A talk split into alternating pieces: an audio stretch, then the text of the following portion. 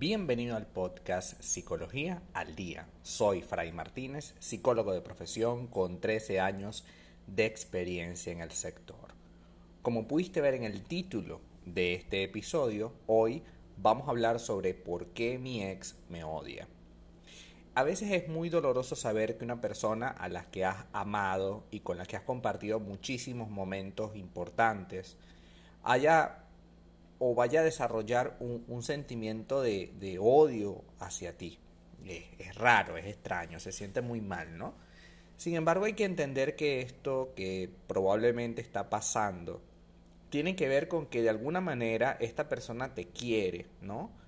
Y quizás alberga un montón de sentimientos encontrados que no sabe cómo manejar y definitivamente a través del odio del maltrato hacia ti tiene algún alivio. Eh, sí, es patológico, pero a través de eso es que tiene el alivio. Entonces hay muchas maneras eh, en las que las personas nos podemos tomar una ruptura amorosa. Dependiendo de la forma de ser y de la percepción de la relación y de la vida en general, cada uno de nosotros aprende a dejar, aprende a salir de una relación. Y una de las principales razones por las que tu ex puede odiarte son las siguientes. Primero, la está pasando mal. En el caso que tú hayas sido el responsable de que hayan terminado la relación, es decir, por ejemplo, tú fuiste infiel y la persona terminó contigo, puede ser que tu ex esté muy dolida o dolido por este hecho, ya que probablemente se imaginaba que estarían juntos por mucho más tiempo y tenían ciertos planes y expectativas contigo. Esto, sumado a que por supuesto todavía te quiere, simplemente eh, hace un, cataclismo en su vida, ¿no? Lo hace sentir absolutamente mal y por esta sensación de malestar, de incomodidad, de yo confié en ti y tú defraudaste mi confianza, pues definitivamente eh, hace que te en este momento cambie todos estos sentimientos por odio. También puede pasar en esto de lo está pasando mal, que eh, al revés, que esta persona te fue infiel, se arrepiente y luego, por supuesto, tú terminas con él y entonces este arrepentimiento se transforma en, en odio también, ¿no? Y en lugar de pedirte disculpas, tratar de arreglar la situación, reconquistarte, lo que hace es maltratarte. Bueno, yo fui infiel porque tú me abandonaste, tú no sé qué. Entonces va a tratar en lo posible generar una especie de ambiente tenso en el que tú siempre vas a ser responsable. Otra cosa que puede ocurrir es que la ruptura de la relación ha sido muy reciente.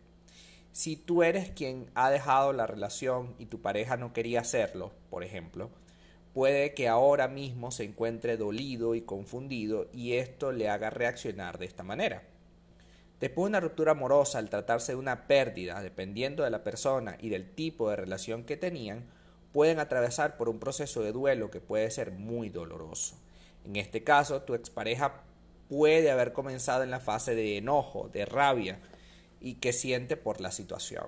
Evidentemente, salir de ese enojo, de esa frustración, es muy doloroso, muy difícil y muchas personas no les gusta asumir que la relación acabó, y incluso pueden mantenerse en este duelo perpetuo, en este dolor perpetuo por muchísimos años. He conocido en mi proceso terapéutico parejas que tienen hasta 5 o 10 años, ya la otra persona se casó, tiene hijos y todo, hizo adelante su vida y la otra persona es incapaz de mover un dedo para que su vida siga adelante. Esta persona se quedó en el momento que le rompieron, en el momento que le maltrataron o según él o según ella en el momento que le maltrataron.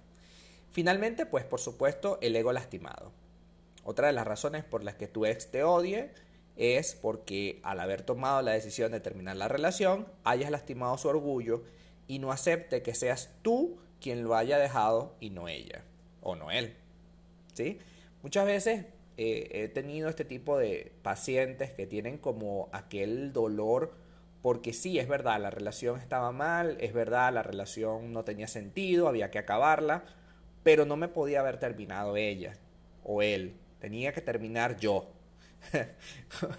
y yo nunca he entendido eso. O sea, si la relación se acabó, ¿quién, ¿qué importa quién lo dijo primero? Lo que importa es que la relación se acabó y tenemos que formalizar y ser valientes y, y adultos para acabar con esa relación y ya está.